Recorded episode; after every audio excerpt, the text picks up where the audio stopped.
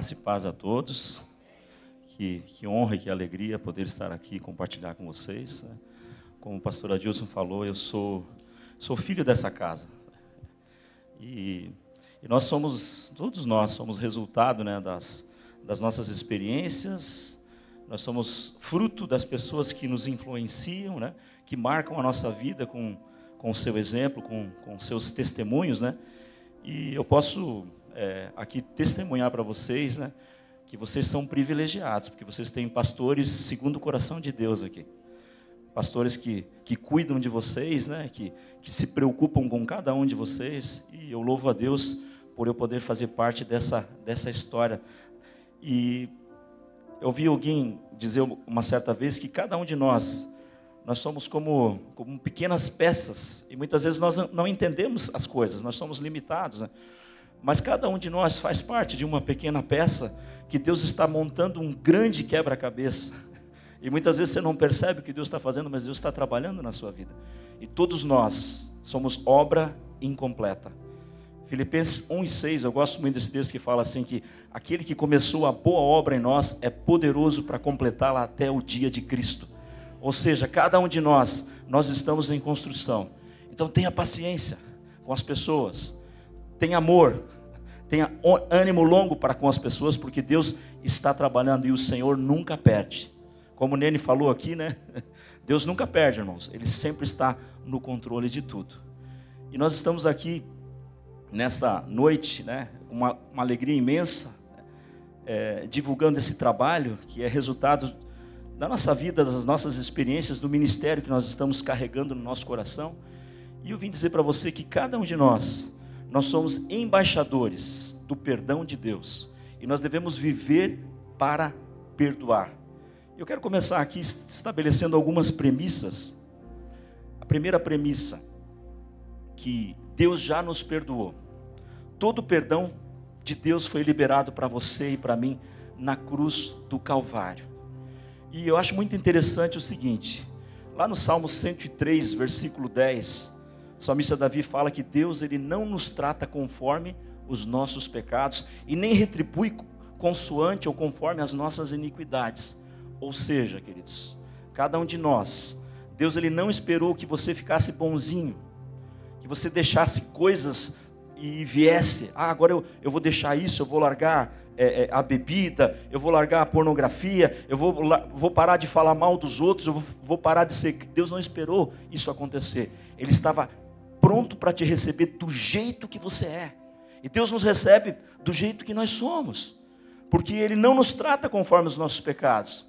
E eu quero falar mais uma coisa que eu não falei de manhã: que, que aquilo que nós fazemos, os nossos pecados não definem quem nós somos. O estado em que você está vivendo não define quem você é. E muitas vezes nós costumamos olhar para uma pessoa e rotular essa pessoa e falar: essa pessoa é o fofoqueiro.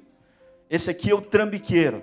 Esse é o que gosta de, de passar a perna. Aquela é adúltera. Aquele é o que gosta de pornografia. Esse é o que gosta de bebida. E nós costumamos colocar as pessoas em rótulos e estigmatizar as pessoas.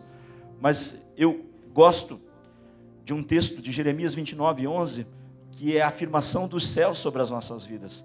O Senhor fala: Eu bem sei os pensamentos que tenho a vosso respeito, diz o Senhor. Pensamentos de paz e não de morte, para vos dar um futuro e esperança. Portanto, Deus não nos trata conforme os nossos pecados. E todo o perdão de Deus foi liberado para nós na cruz do Calvário. No começo, Deus tinha comunhão com o homem. Deus andava no jardim com o homem, Deus criou o homem à sua imagem e semelhança, e Deus soprou no homem o fôlego de vida, e o homem passou a se tornar alma vivente, espírito vivificante. O homem foi impregnado de Deus, o homem possuía atributos de Deus, do caráter de Deus.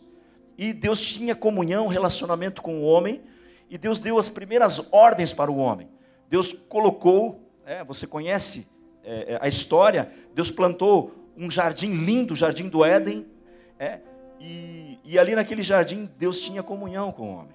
Deus se relacionava com o homem. Deus passava tardes agradáveis, finais de tarde, conversando com o homem, dialogando com ele, e Deus falou para ele: Olha, vou plantar uma árvore aqui, essa árvore é a árvore da ciência do bem e do mal. tem um monte de árvores frutíferas, você pode desfrutar de tudo, mas essa árvore específica, Adão e Eva, eu não quero que vocês comam dessa árvore, porque no dia que vocês comerem dessa árvore, vocês morrerão. Era um teste para testar a fidelidade e o amor do homem. E o homem foi seduzido pela serpente, ele foi enganado, mas foi seduzido pela sua própria concupiscência e ele escolheu, ele tomou uma decisão de continuar a sua vida, o seu destino, o seu propósito, sem Deus ser o seu governante. E esse é o grande problema das pessoas, do homem. E quando o homem fez isso, ele desobedeceu, desobedeceu a ordem de Deus, tomou do fruto, comeu, teve uma consciência de que estava nu e passou a se esconder de Deus. E esse é, esse é o primeiro resultado que o pecado causa na vida das pessoas. Quando as pessoas pecam, elas tendem a se esconder de Deus, porque elas têm vergonha da sua condição.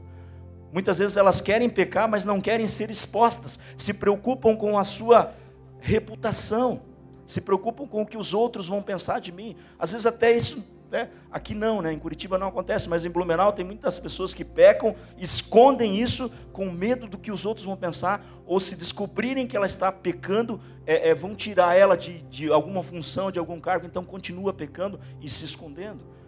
E quando Adão pecou, ele se escondeu de Deus, e Deus chamou Adão pelo nome falou: Adão, onde você está?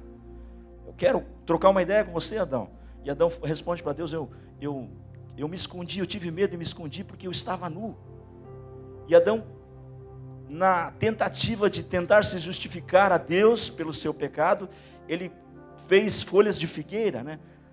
E cobriu a sua nudez. E é isso que o homem faz. O homem tenta se justificar diante de Deus. E tem muita gente que é bom em justificativa, é bom em pôr desculpas. Olha, eu fiz isso porque aconteceu aquilo.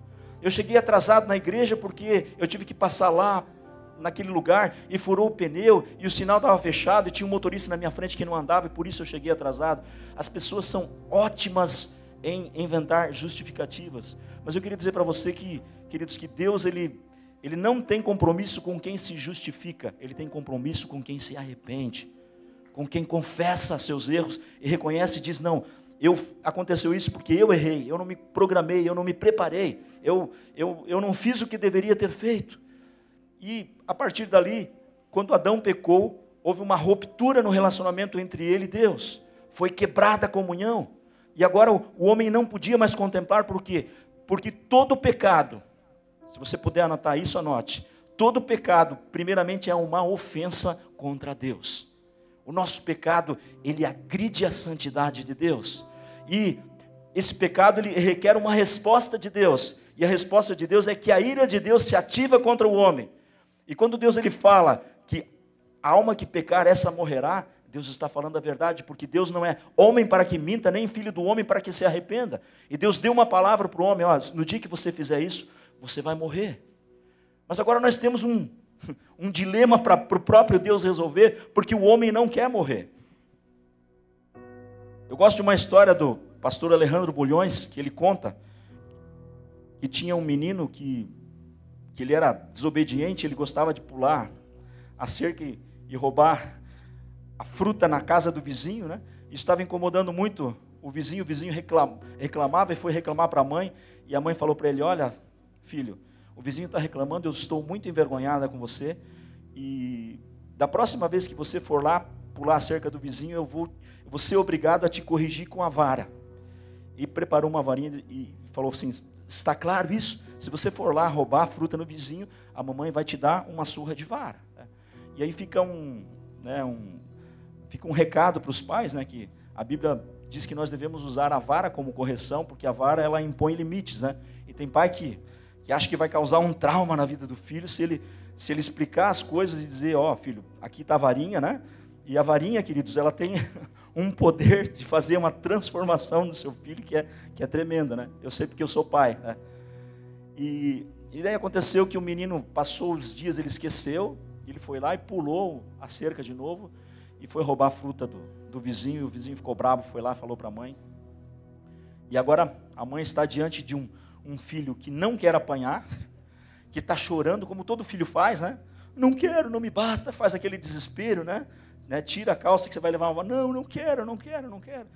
E daí a mãe pega a varinha e ela olha para o filho e fala assim: Filho, eu prometi que alguém apanharia. Se você não quer apanhar, então você vai pegar a varinha e vai bater na mamãe, porque alguém precisa apanhar. Eu quero dizer para você que foi isso que aconteceu. Deus ele prometeu que alguém morreria, o homem deveria morrer. Mas o homem clama a Deus, ele não quer morrer. E o que, que Deus faz? Ele providencia um substituto. E ali no jardim, o primeiro cordeiro que simboliza, que prefigura Jesus, foi imolado. E o sangue dele foi derramado. E as peles do, desse primeiro animal cobriu o pecado do homem. E a partir dali o homem começou a se relacionar com Deus através de sacrifícios que, de alguma forma, encobrissem o pecado do homem. Mas isso era uma solução temporária. E Deus já tinha um plano perfeito para novamente resgatar o homem. E esse plano estava no envio do seu filho unigênito. Porque Deus amou o mundo de tal maneira que deu seu filho unigênito, para que todo aquele que nele crê não pereça, mas tenha vida eterna. E quando Jesus ele ele ele, ele vem para a terra, ele nasce né, de um nascimento sobrenatural, gerado através do Espírito Santo, sem pecado. Jesus já é, já é cheio, né, quando ele se batiza no, no Rio Jordão, o Espírito Santo vem sobre Jesus e Jesus e vem uma voz dos céus e declara: Esse é meu filho amado, em quem eu tenho prazer.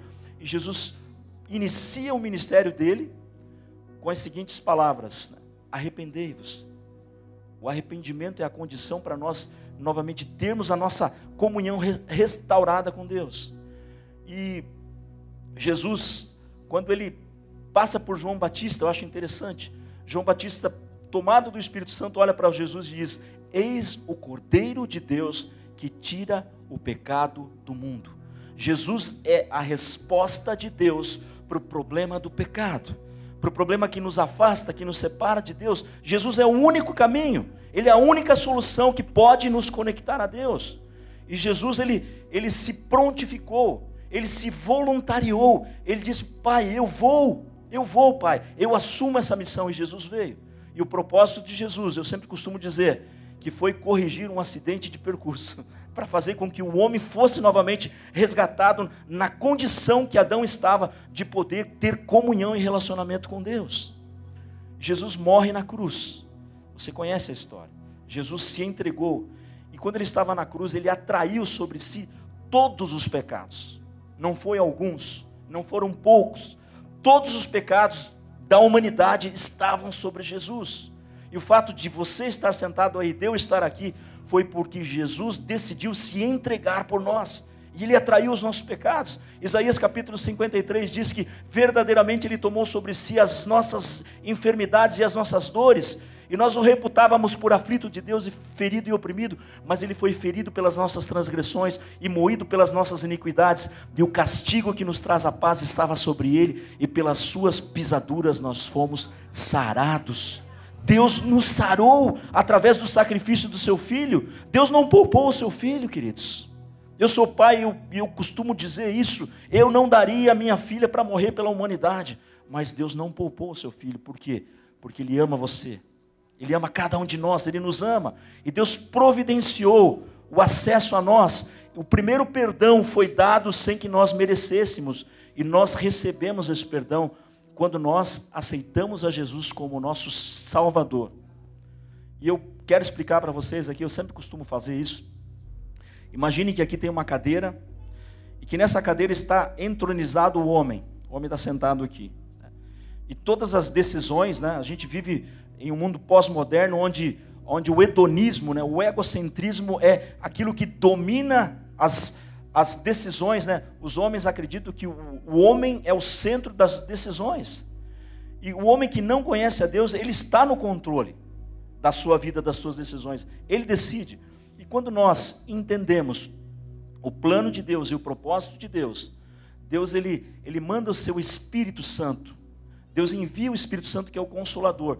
E até para nós nos arrependermos, nós precisamos do Espírito Santo. Você sabia disso? Que o homem é tão ruim que ele não consegue se arrepender sozinho. João capítulo 16, versículo 8 diz que o Espírito Santo de Deus é aquele que nos convence do pecado, da justiça e do juízo de Deus.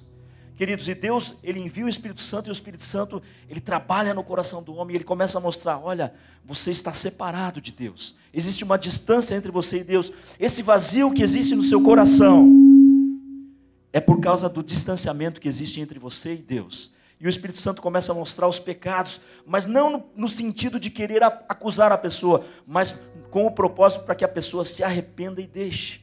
O Espírito Santo não traz o constrangimento de te envergonhar. Ele quer que você, queridos, tenha uma atitude de reconhecer os seus pecados, se humilhar e se arrepender.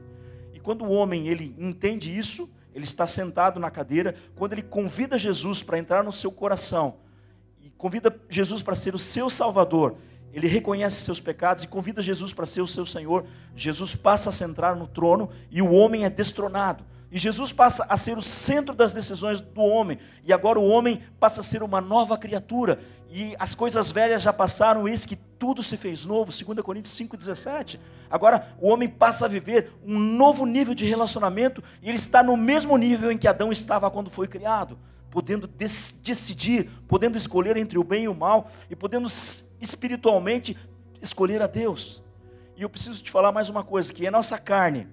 Essa carne ela não melhora nunca ela sempre vai, vai se inclinar para as coisas do mundo, do mal, que, que nos levam para longe de Deus. Mas o nosso espírito, ele quer se conectar com Deus.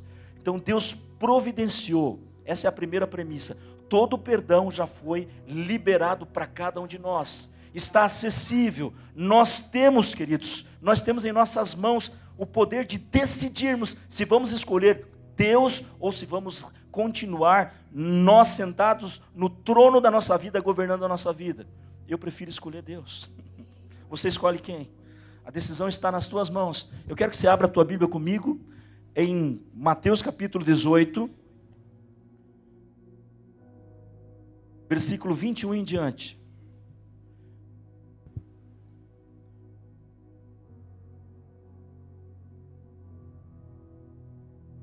Então Pedro, aproximando-se, perguntou a Jesus: Senhor, até quantas vezes meu irmão pecará contra mim, que eu lhe perdoe?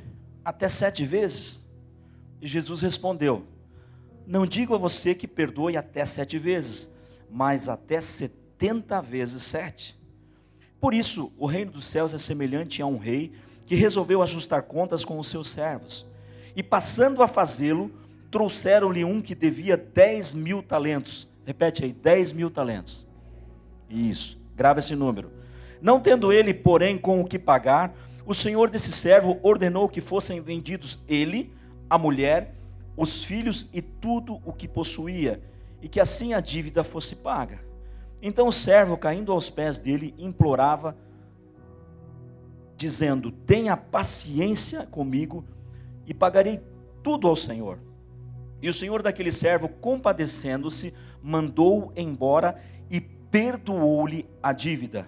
Saindo, porém, aquele servo, encontrou um dos seus conservos que lhe devia cem denários. Repete aí, cem denários. Isso, marca esse número.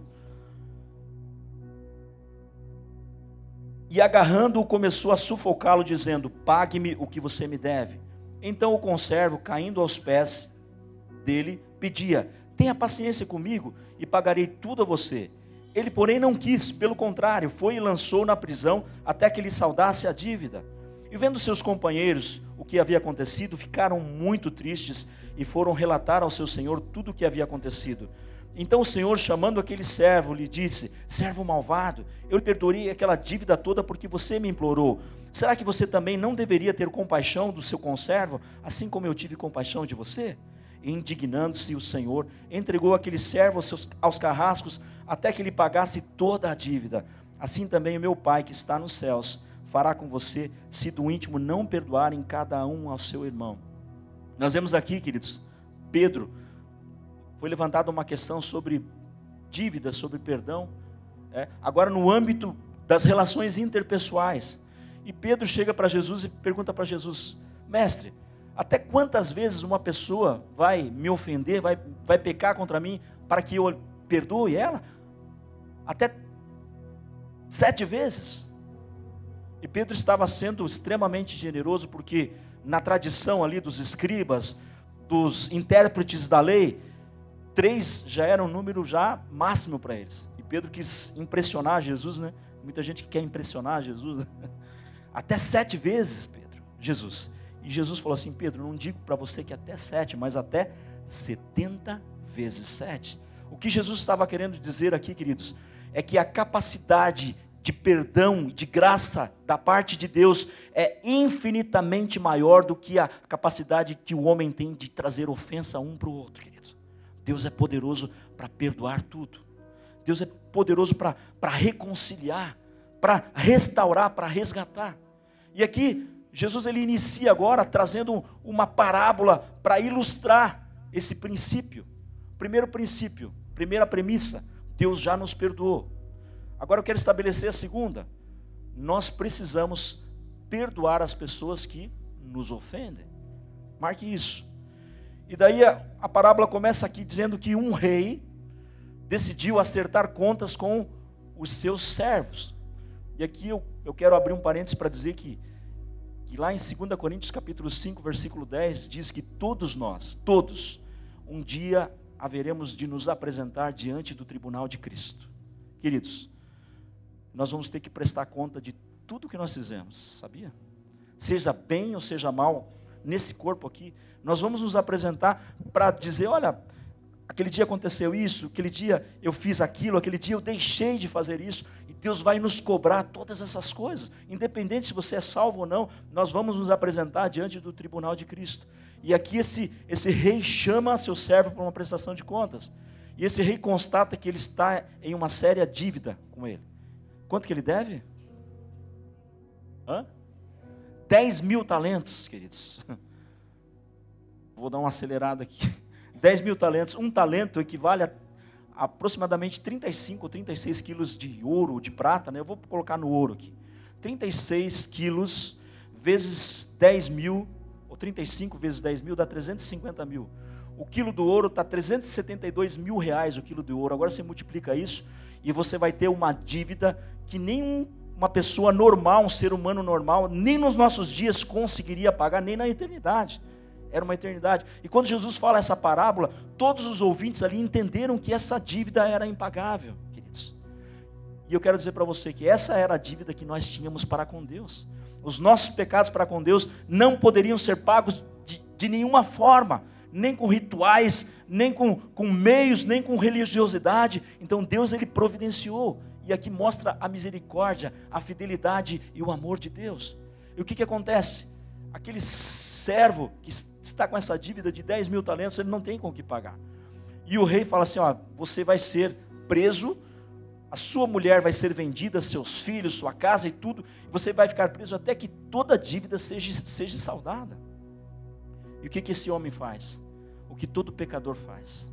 Ele se humilha. Ele cai aos pés, se prostra aos pés do Senhor e fala: Tenha misericórdia de mim, que eu vou te pagar tudo, mas parece algo engraçado. Ele não tem com o que pagar. Nós não temos com o que pagar aquilo que Deus fez para as nossas vidas, queridos. Não existe nada que você possa fazer que possa retribuir aquilo que Deus fez para você. Você entende isso? Você recebeu o perdão de Deus gratuitamente, quando você era digno de morte. E aqui esse homem, ele se prostra, e o texto diz que o, que o rei, que representa Deus, o Senhor, fica movido de íntima compaixão dele. Esse cara não quer morrer, ele está arrependido. Eu vou perdoar essa dívida. E ele decide perdoar a dívida. E ele dá de graça, ele estende a sua misericórdia, ele estende o favor e fala para esse homem: Olha, Está perdoada a sua dívida, pode sair. Daqui para frente está tudo zerado. Teu nome vai sair do Serasa, do SPC, né? vai sair da, da lista negra dos bancos, né? você vai poder novamente retomar sua vida normal. Né? E ele sai dali feliz da vida, ele sai dali alegre. Mas olha só que interessante. Quando ele sai dali, ele encontra um conservo que deve para ele quanto? 100 denários, queridos. Essa diferença aí é absurda. Um denário era a moeda paga por um dia de trabalho, então 100 denários seria aproximadamente três meses de trabalho. E ele, e ele vê aquele, aquele conservo e ele fica tomado de uma ira, ele começa a sufocar o cara, começa a esganar o cara, me pague o que você me deve. E muitas vezes nós fazemos isso. Tem um escritor chamado Fábio Damasceno, eu gosto muito desse escritor. Ele fala que, que o ser humano ele, ele é especialista em acumular tesouros no coração dele. Mas esses tesouros não são bons. As pessoas acumulam ofensas, elas acumulam muitas vezes problemas, elas acumulam rejeições, abusos, elas querem retribuir muitas vezes aquilo que elas receberam e elas vão se enchendo de, de coisas no coração delas de lixo, de coisas. E daí, quando elas encontram as pessoas as quais elas, elas se julgam devedoras, elas têm vontade de, de matar aquelas pessoas, de se vingar. E elas olham para aquelas pessoas e falam: Eu nunca vou perdoar essa pessoa. E tem pessoas, queridos, na igreja, não aqui, mas em Blumenau, em outros lugares onde, onde nós vamos, tem pessoas que, que elas, elas acham que, que o perdão tem a ver com algum tipo de sentimento. Que eu olho para a pessoa, né, vou usar minha esposa para não né, ofender ninguém, que eu olho para minha esposa Soliane, linda, maravilhosa, ela me ofendeu, e daí ela vem né, pedir perdão para mim, se humilhar, e eu olho para ela e fico procurando nela é, algum resultado, né, eu fico olhando para ela se, se realmente ela está sendo sincera é, naquele, naquele pedido de perdão. Eu estou vendo se tem alguma coisa nela, de repente, se eu achar que ela não está totalmente arrependida, eu não vou liberar perdão. Ou tem algumas outras pessoas que falam assim: não, eu vou dar um tempo e vou orar para ver se é para mim perdoar essa pessoa. Conhece gente assim? Eu queria dizer para você que na questão do perdão, o tempo ele não é nosso aliado, ele é nosso inimigo. O tempo só piora as coisas. Presta atenção no que eu vou falar para você. Quando uma pessoa está com um, um, um câncer, uma doença que está consumindo ela por dentro, você acha que se ela ficar em casa e, se, e ela falar com ela mesma, eu vou dar um tempo para ver se isso vai melhorar, você acha que isso que vai melhorar? Não melhora, queridos. O perdão ele precisa ser praticado e o perdão ele não é um sentimento. Ele não tem a ver também com a razão. Eu preciso entender o que está acontecendo quais foram os motivos que levaram essa pessoa a me ofender. E se eu conseguir entender, eu vou ponderar, daí assim eu vou ver se eu vou né, liberar perdão ou não. O perdão não tem a ver com o sentimento, não tem a ver com a cognição, com o raciocínio. O perdão é um mandamento seguido por uma decisão. Eu decido perdoar. E aqui nesse texto, ele decidiu e não quis perdoar. E ele colocou aquela pessoa em prisão. Toda vez que você não perdoa alguém, você está levando essa pessoa a ficar aprisionada a você. Você fica preso a essa pessoa, a correntes, a pesos. E toda vez que você olha para essa pessoa, né, alguns sentem vontade de se esconder, aqueles que estão endividados, né? Quando, quando vê o cara, o credor, ele tenta se esconder. E o credor, quando vê o devedor, ele quer esganar o, aquele que o deve. Por quê? Porque está ligado a ele, está preso. Isso não é só na, no âmbito de, de, de ofensas morais ou interpessoais, mas até mesmo na questão de dívidas, né? de, de dinheiro, né? de empréstimos ou de coisas. E as pessoas, elas, nós encontramos muitas pessoas que falam o seguinte para nós: Pastor, eu não posso perdoar aquela pessoa, porque a ofensa que ela fez para mim é absurda, é demais. Eu fui muito humilhado, eu fui muito ultrajado, eu fui muito traído, eu fui rejeitado. Queridos, Jesus nos ensina se nós não queremos ser humilhados, nós precisamos ser humildes como Ele é humilde. Quem é humilhado é quem é soberbo, sabia disso? Quem é humilhado é, é, é quem tem o nariz empinado, é quem não quer se inclinar. E, e, no convite de Jesus, em Mateus 11, 11, 28, ele fala: Venham a mim todos vocês que estão cansados e sobrecarregados, e eu vos darei alívio. Tomem sobre vocês o meu jugo e aprendam de mim, porque eu sou manso e humilde. E na oração do Pai Nosso, no finalzinho do capítulo 6 de Mateus, Jesus ensina que, que quando nós vamos orar a Deus, nós precisamos, quando nós oramos a Deus, a gente tem uma oração ali que ela é condicional. Perdoa as minhas ofensas, assim como eu tenho perdoado os meus ofensores. Depois ele finaliza dizendo que se vocês não perdoarem as pessoas, os, as suas ofensas e os seus pecados, o Pai que está no céu também não pode perdoar. As pessoas que não perdoam, queridos, elas se colocam em uma condição onde Deus não pode agir na vida dela, onde ela está presa, ela está amarrada, e tem uma série de pessoas que estão ligadas à depressão, doenças do passado, depressão, excesso de depressão, pessoas presas a passado, presas à história, a abusos, a circunstâncias onde elas foram prejudicadas, onde elas foram rejeitadas, e elas estão ali num estado de autocomiseração, esperando talvez um dia para se vingar, para dar um troco, esperando que a, a, sua, a sua justiça própria seja vingada de alguma forma. E a Bíblia fala: não vos vingueis a vós mesmos, o Senhor é o nosso vingador. É Deus quem, quem retribui a cada um segundo a sua misericórdia. E esse homem aqui ele não quis fazê-lo. Eu queria dizer para você que a segunda premissa que nós recebemos o perdão de Deus e nós não podemos reter o perdão de Deus. Nós temos que perdoar as pessoas que nos ofenderam, porque senão nós nos tornamos prisioneiros, reféns das situações. E os, os companheiros, os colegas ali viram toda essa história e ficaram muito tristes e foram relatar ao seu senhor. E o senhor ficou indignado e chamou novamente aquele, aquele servo. E agora já não era mais uma forma amena de tratá-lo. E o senhor fala para ele: servo malvado, eu não te perdoei toda aquela dívida. E você não deveria igualmente fazer a mesma coisa com aquele conservo seu que devia uma quantia irrisória para você? Você não usou de misericórdia? Queridos, quando Deus olha para nós, Ele espera que o mesmo perdão que eu recebi, eu possa estar transmitindo para as outras pessoas. Eu não posso reter o perdão.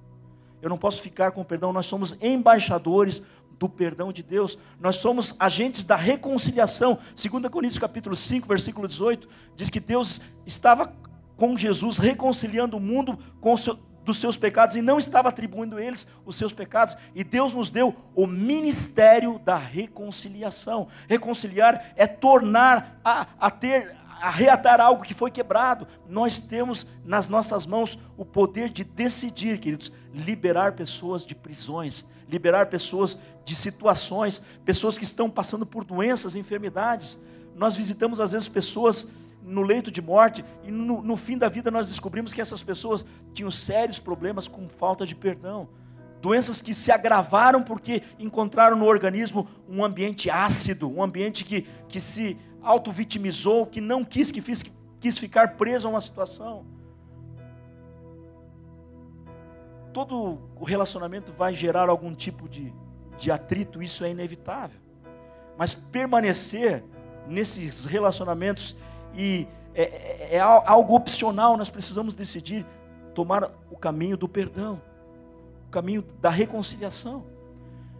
E aquele Senhor chama aquele, aquele seu servo e fala para ele: Ó, porque você não agiu da mesma forma que eu agi com você, eu vou te mandar prender novamente. Só que agora é diferente. Agora eu vou mandar que carcereiros, né, versões mais antigas dizem verdugos, atormentadores, que eles fiquem lá te atormentando até que toda a dívida fosse, sua seja paga.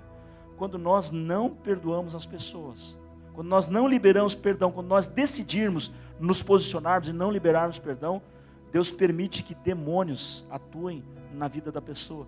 Você vê muitas pessoas com enfermidades, né? pessoas com dores, né? com artrite, com artrose, com reumatismo, com dores no joelho, com, com uma série de, de doenças né? de ordem emocional, psicossomáticas, porque, porque estão sendo instigadas, estão sendo torturadas por demônios por causa da falta de perdão. Queridos, o perdão, ele é uma decisão, você decide perdoar. E eu quero dizer para você, quero contar uma história aqui para você, de uma moça que ela, ela sofreu um abuso, e é, é algo assim bem, bem grave. Né? Ela era uma criança né, na igreja né? e ela sofreu um abuso na igreja. E, e ela conviveu durante muitos anos com aquilo e ela se casou, e aquilo gerou nela assim efeitos terríveis na vida dela. Ela, ela não conseguia ser tocada pelo seu marido, porque no coração dela tinha aquele sentimento de, de revolta, de angústia, né? se sentindo culpada, né? foi abusada. E o abusador frequentava a mesma igreja. Ela foi procurar ajuda. Né? O primeiro passo né? é buscar ajuda, né? é reconhecer que precisa de ajuda. Né?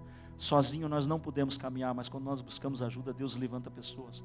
E Deus levantou um pastor, amigo meu, muito amoroso, ele e a esposa começaram a trabalhar com aquela moça, com o casal, e foram sendo direcionados por Deus, pelo Espírito Santo, e até que o pastor falou para ela: Olha, para você se ver livre de tudo isso, você precisa perdoar. O perdão é o caminho que abre as portas, queridos, que o inferno, que a maldição, que eles fecharam. E através do perdão que Deus resgata, que Deus restaura. E ela era uma decisão muito difícil. Ela disse: eu, eu quero, pastor, mas eu preciso que você me ajude. E ele falou assim: Não, nós vamos te ajudar. O primeiro passo você precisa procurar essa pessoa, né? E, e liberar perdão para ela. E ela tomou a decisão mais difícil da vida dela. Ela ligou para esse para esse senhor, ela já era um senhor, já tinha passado muitos anos, né? e ela ligou e falou: Olha, queria conversar com você aqui, a fulano de tal, eu sou aquela pessoa que você abusou naquele dia. E do outro lado, né, da linha, uma voz calou-se do outro lado e ela começou a ouvir um soluço, um choro. Né? E ela disse: Eu quero conversar com você pessoalmente. E, e ele do outro lado respondeu: Eu estou esperando esse telefonema há mais de 20 anos. E ela marcou, foi na casa desse, desse senhor. E o pastor conta que, que ela se grudou no braço dele. E as unhas dela se encravaram no braço dele. E, e ela viu aquele senhor ali e ela disse assim: Olha, eu te perdoo por todo o mal que você me causou. E hoje eu libero você dessa ofensa. E ela teve a coragem. E ela tomou a decisão de liberar perdão. E isso fez com que ela deixasse todo aquele peso, toda aquela carga, tudo aquilo que aprendia, ela foi liberada daquilo. E aquele senhor ali se arrependeu também e disse: Eu vou é, responder por tudo que eu fiz. E ali houve a restauração, houve o perdão de Deus. Eu queria que você ficasse de pé.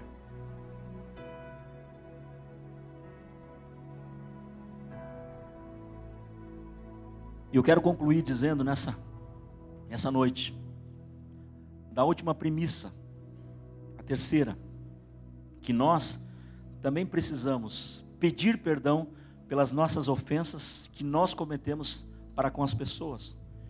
E aí que eu entro que, que o âmbito do perdão ele precisa ser praticado diariamente. E muitas vezes homens, casais, né, pais, mães, nós costumamos nos ofender com pequenas ofensas e, e não pedimos perdão, achamos que está tudo bem. Não, aquela pessoa, a minha esposa sabe que eu a amo, eu não preciso pedir perdão. Isso é um grande erro, isso vai fazendo com que coisas sejam acumuladas e depois que acontece uma situação difícil, as pessoas não entendem o que aconteceu. Eu não, não entendo o que aconteceu. O amor acabou, não é que o amor acabou, é que foi parado de ser praticado o perdão. O perdão precisa ser praticado diariamente nas nossas vidas. Você precisa pedir para o Espírito Santo sondar o teu coração para ver quais são as ofensas que você tem praticado contra as pessoas que te amam, que estão ao seu lado, teus filhos, pais que, que pecam contra os filhos que erram e, e acham que não precisam pedir perdão para os filhos. Filhos também, da mesma forma, maridos e esposas, nós precisamos, queridos, pedir perdão pelos nossos pecados também. Essa é a terceira premissa. E eu, eu quero fazer aqui um apelo nessa noite. Esse primeiro apelo é para as pessoas que estão aqui pela primeira vez, que ainda não receberam a Jesus como seu Salvador e como seu Senhor, que foram convidados para estarem aqui. Eu queria deixar esse espaço para você que quer entregar a sua vida para Jesus, que entendeu essa mensagem, que reconheceu que é um, um pecador que precisa se re reconectar com Deus, que precisa se reconciliar com Deus, para que a sua comunhão novamente entre em um nível de de relacionamento com Deus que você nunca teve. Eu, eu queria fazer esse convite. Os intercessores vão estar posicionados aqui. Eu gostaria de deixar aberto, eu vou descer aqui.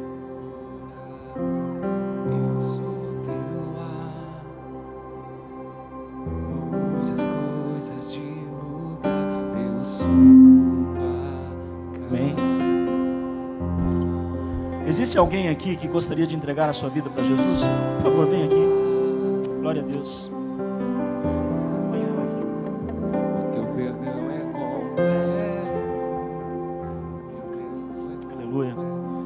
Mais alguém? A Isis, ela, ela foi profundamente tocada pelo Senhor e ela entendeu que ela precisa do amor de Deus na vida dela. E eu vou fazer uma oração aqui. Eu queria que a igreja orasse juntamente comigo, tá bom? Eles vão orar conosco, tá, Isis? Repete comigo aquilo que eu vou falar. Senhor Jesus, neste momento, eu reconheço que eu sou uma pecadora e que eu necessito do teu perdão e do teu amor. Eu te peço, Jesus, entra na minha vida, entra no meu coração transforma a minha vida. Tira tudo que não te agrada e coloca em mim o teu espírito. E neste momento eu recebo Jesus como meu Salvador e como meu Senhor. E eu rejeito todo pacto, todo acordo, todo contrato que eu tenha feito, consciente ou inconscientemente, com as obras das trevas. E a partir desse momento, eu sou uma filha amada do Pai. Amém. Agora eu vou, agora eu vou orar para você. Senhor, eu oro, Deus, pela tua filha, Senhor. Deus, eu creio, Deus, que nessa noite houve festas nos céus, porque um pecador se arrependeu, Senhor. E ela voltou para o seio do Pai. Nós pedimos, ó Pai, que o Senhor tome conta da vida dela, Senhor. Que ela encontre aqui, Deus, nessa igreja, Deus. Deus, pessoas, uma família para pertencer, pessoas que acompanhem, que ajudem a crescer e até que Cristo seja gerado na vida dela, Deus. Nós te agradecemos, Pai, em nome de Jesus. Amém. Eu queria que você se virasse para cá agora. Pode virar para cá. Jesus agora entrou no seu coração. E agora você passou a ser família de Deus e você é nossa irmã agora em Cristo Jesus. E aqui está a família de Cristo que te recebe com uma, uma grande salva de palmas. Amém.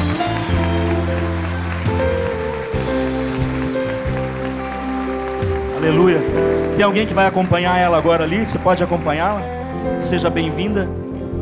O segundo convite que eu faço nessa noite são para pessoas que, que entenderam, que estão muitas vezes presas à depressão, a estresse, à ansiedade, mas que estão com dívidas no seu coração que foram causadas por terceiros, que foram acumulando essas dívidas. Hoje é dia de você botar o lixo para fora, de você tomar uma decisão de sair daqui e procurar pessoas e se reconciliar com essas pessoas você pedir perdão, liberar perdão para as pessoas.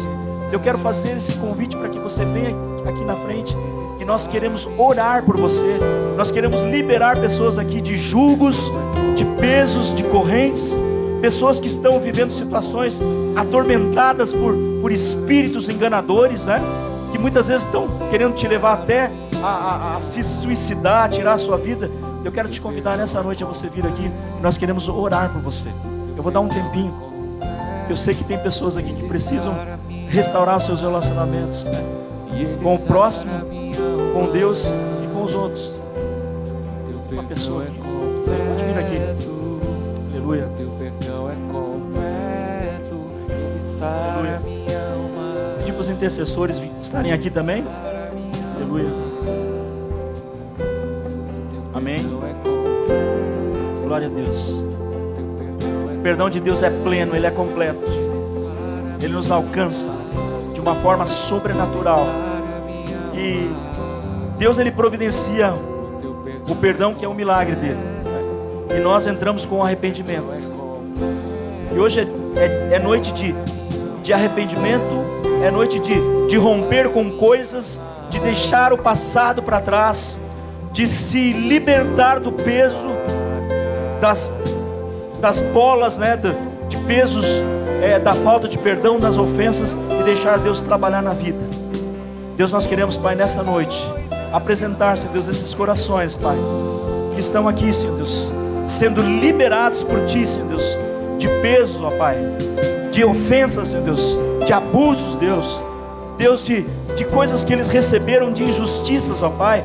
Deus, o Senhor conhece, Pai. Mas eles estão aqui, Deus, porque eles querem ser libertos por Ti, Deus. E nós oramos, Pai, nessa noite, Pai, para que se rompam cadeias, para que correntes sejam quebradas, para que grilhões, ó Pai, sejam destruídos, ó Pai, e para que a comunhão, Pai, seja restaurada plenamente, Pai. Deus, nós queremos liberar essas pessoas, ó Pai, de todo o peso, Pai, que eles possam sair daqui, Senhor Deus, com uma decisão, Pai, e com uma ação, Pai, específica, intencional, completa, Deus de estarem restaurando seus relacionamentos, Pai, liberando perdão e pedindo perdão, Pai.